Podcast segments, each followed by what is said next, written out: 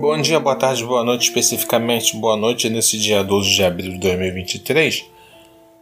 Especificamente boa noite nada, vamos lá. É, bom dia, boa tarde, boa noite de novo.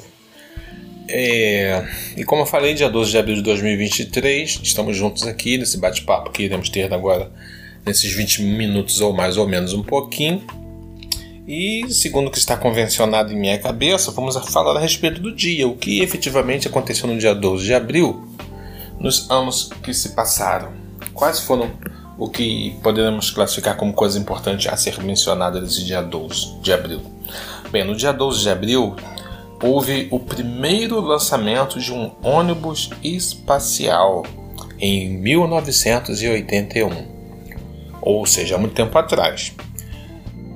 É, o ônibus espacial era um veículo reutilizável, ok? Ele ia ao espaço, cumpria as missões no espaço e voltava.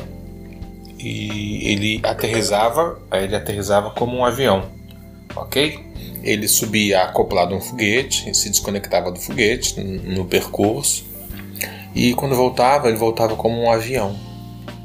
É, aí ficou alguns anos, ficou muitos anos utilizando isso nos Estados Unidos e depois parou. Eu acho que ele era caro. Eu acho que ele, ele não era um, um veículo eficaz no que diz respeito ao, a, a economia de grana. Aí ele parou por motivos que eu não sei, que eu também não vou procurar.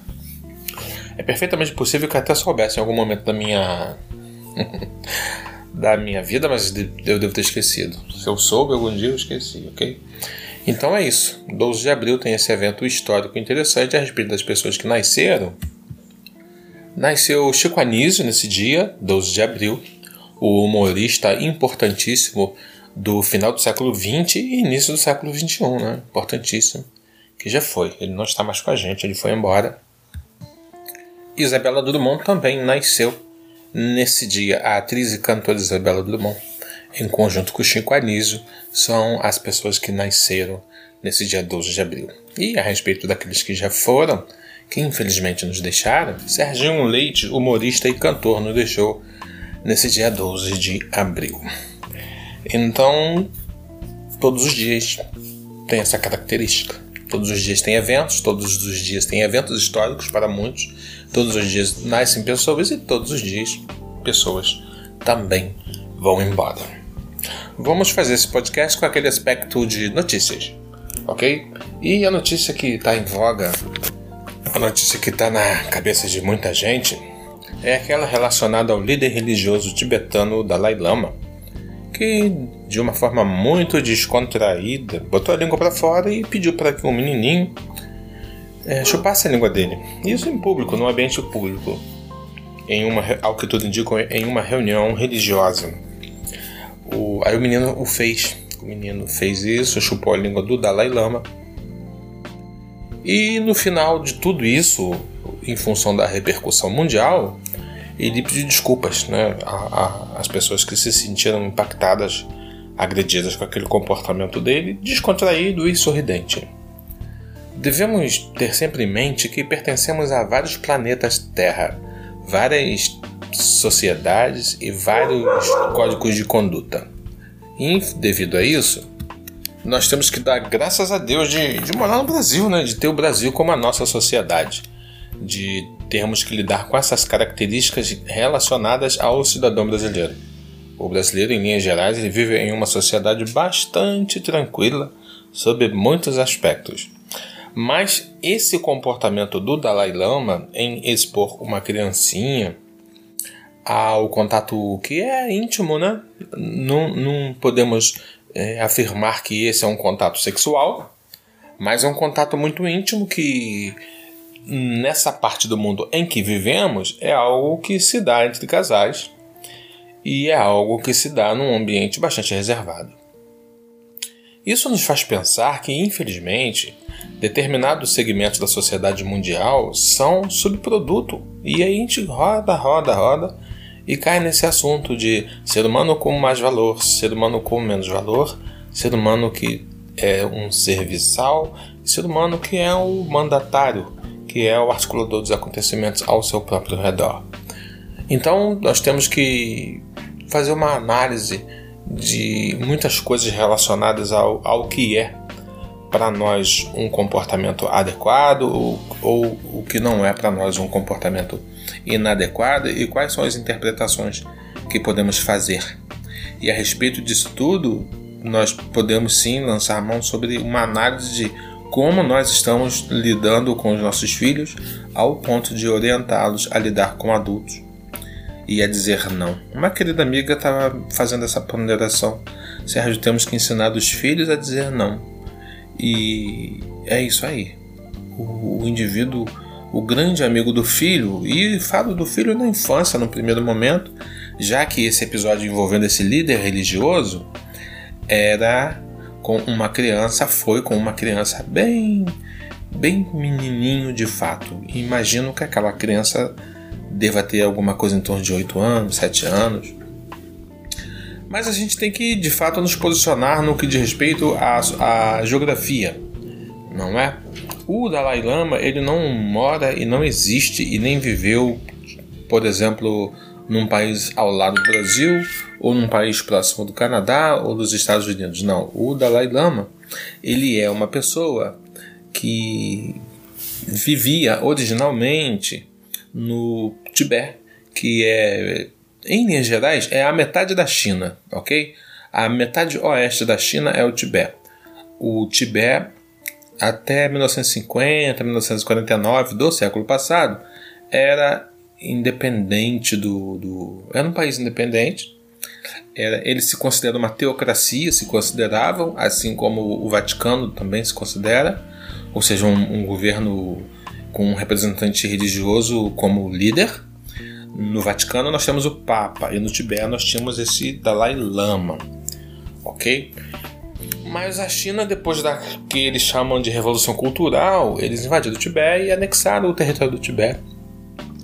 Assim como o imbecil do, do chefe da, da, da Rússia, o Putin, está tentando anexar vários territórios da Ucrânia. Então essa coisa de anexar, de tomar o território do outro, isso é mais antigo que andar para frente.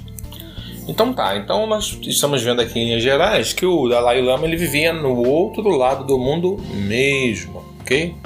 Eu lembro que no século XX os japoneses, por exemplo, tinham por hábito andar a dois passos de distância da esposa na frente, ou seja, via de regra, na década de 70, na década de 80 ainda se comentava isso, que era comum no Japão a, a esposa, a, a mulher mesmo, a, a que estava em associação com ele, na, com o marido, né? na administração da casa, na rua andava a dois passos de distância atrás.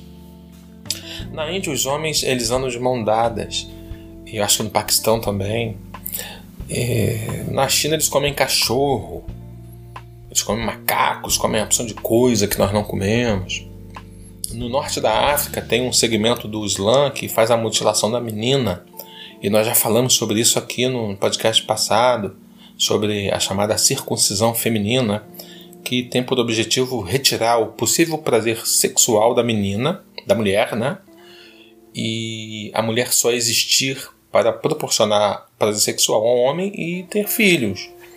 Então, nesse segmento religioso do Islã, é impensável a mulher ter prazer sexual.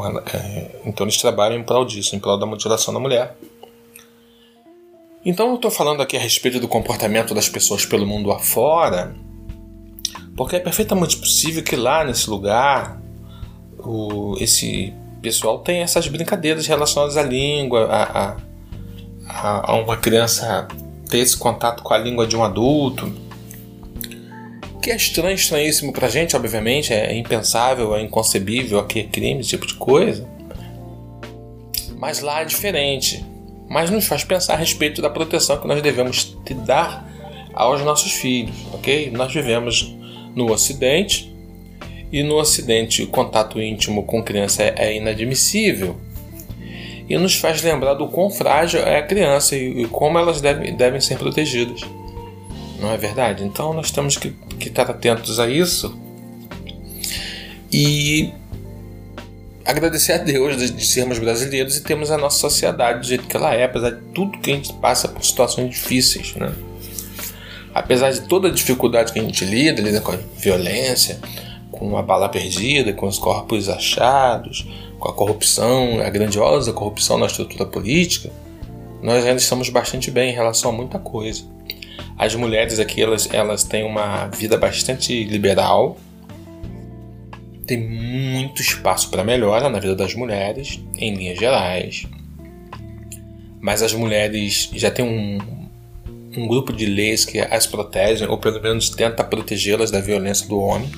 Nós sabemos que, infelizmente, as mulheres são muito agredidas, são muito assassinadas no Brasil. Elas são muito desrespeitadas no que diz respeito à grana, elas ganham menos grana exercendo a mesma atividade. Mas mesmo assim, as mulheres no Brasil elas estão em uma condição infinitamente melhor do que muitas mulheres pelo mundo. Mulheres são, são e foram escravizadas no leste europeu, especialmente depois que a União Soviética se extinguiu, né? se dissolveu. Mulheres, conforme eu disse no que diz respeito a comportamento religioso de um segmento bem barra pesada do Islã, elas são mutiladas em grandes partes do, do mundo afora. E elas são mutiladas pelas mulheres da casa ali, pelas pessoas que a, a amam, né? Porque houve um momento em que essas mulheres eram crianças e a descendência anterior também mutilaram essas mulheres que levaram e levam consigo esse hábito tenebroso de fazer isso com a sua descendência. Nós não temos isso, nós não temos isso. Hoje em dia no Brasil, nós podemos dizer que as mulheres elas estão tendo no meio político, por exemplo, condicionado uma regra relacionada a X%, acho que 30% das vagas relacionadas ao pleito, às candidaturas no período eleitoral. Então os partidos, muito embora os partidos burlem isso muitas vezes, mas os partidos eles têm o dever de estabelecerem o seu quadro de pessoas que irão pleitear mediante a eleição vagas para prefeituras, para vereadores, deputados e tal, tal, tal, é, tem que ter mulheres. Né? Sem mulheres não, assim, esse, esse número de mulheres há o impedimento. Existe uma barreira para esse, esses partidos que não o fizerem, não inserirem X% de mulheres no time de pessoas que irão se lançar candidatos, seja lá o que for. Mas nós vemos que ainda há muito espaço para melhora, conforme foi dito, mas mesmo assim nós estamos bem na foto em linhas gerais.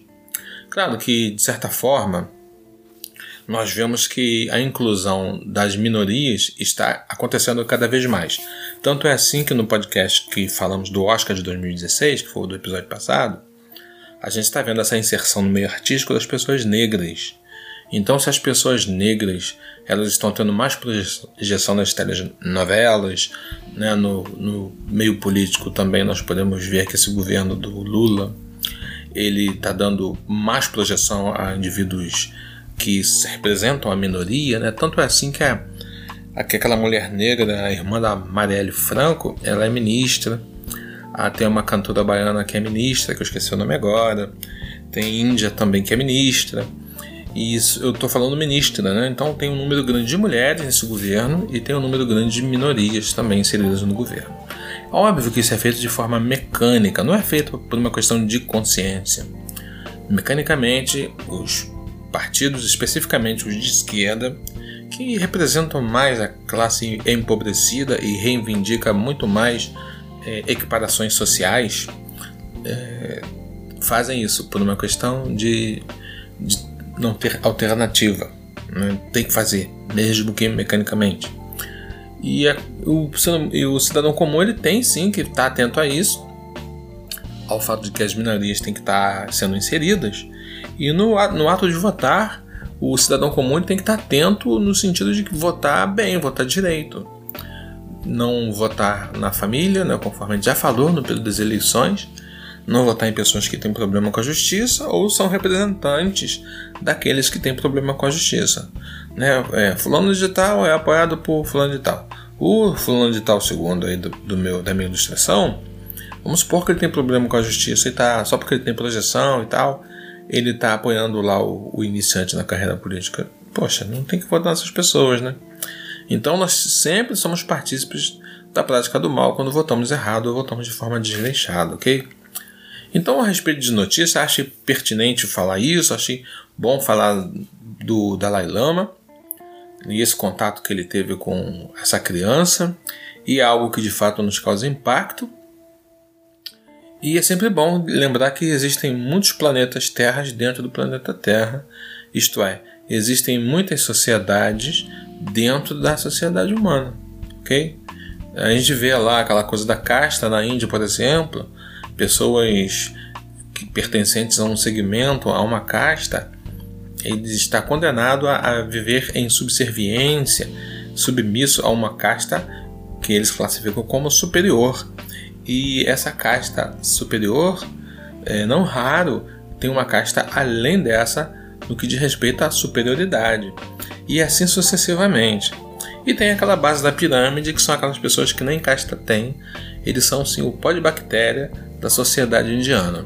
Ou seja, falamos aqui sobre mutilação de meninas, falamos da casta indiana, falamos aí do Dalai Lama dando a língua para uma criança chupar, falamos de o quão bem na foto estamos no que diz respeito à sociedade em que vivemos, apesar de todos os dissabores que a vida nos proporciona, mas sim, nós temos que estar atento a essas, esses comportamentos mundiais e como um comportamento influencia o outro, como um comportamento pode ajudar o outro.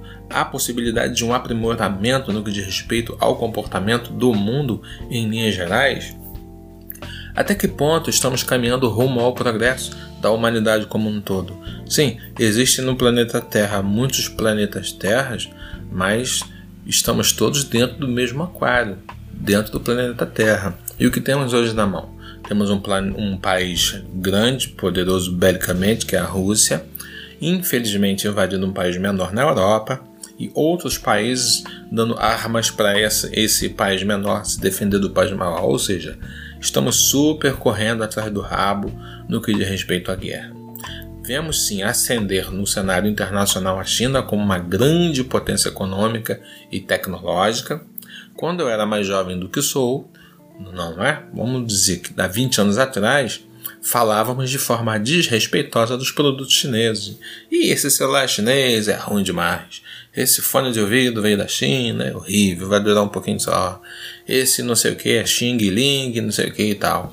Hoje em dia não, hoje em dia eles são líder no que diz respeito à alta tecnologia, estão na frente na corrida espacial, eles estão é, conquistando espaço no comércio internacional. Tanto é assim que o Lula está indo para lá para fazer negociações com ele política e levando uma penca de, de empresários para tentar alavancar novos, novos negócios.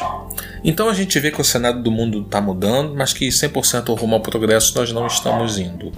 Não é? As grandes potências econômicas elas, elas não lidam com a humanidade como se fossem grandes líderes abnegados em prol do progresso da humanidade. Não.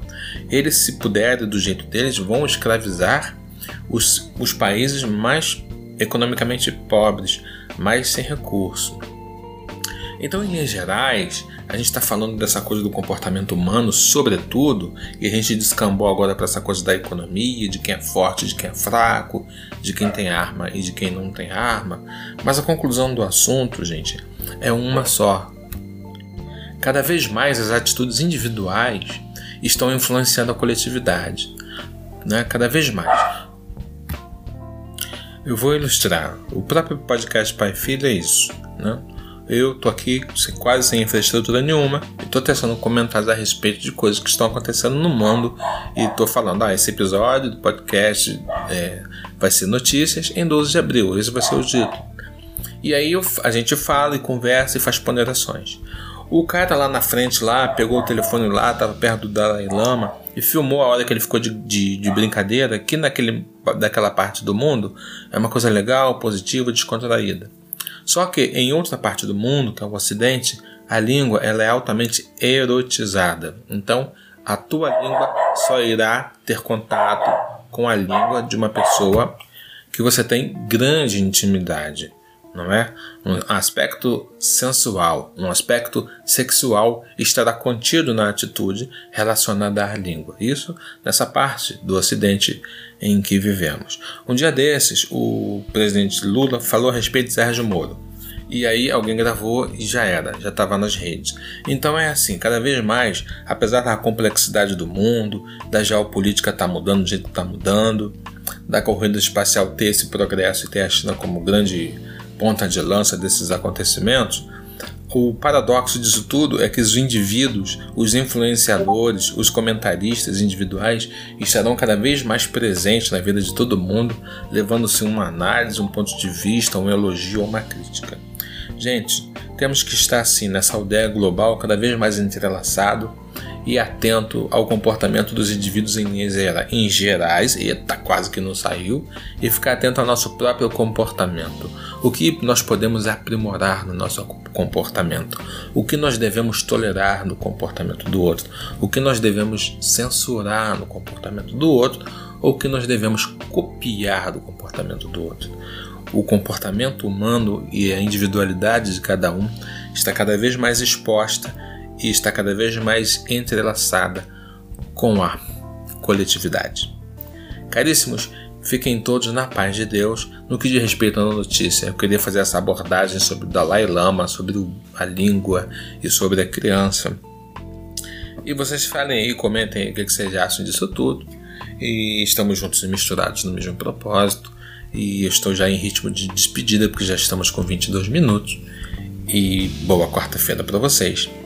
E sim, estamos por aqui, estamos na área. E se nos derrubarem, se nos derrubarem é pênalti.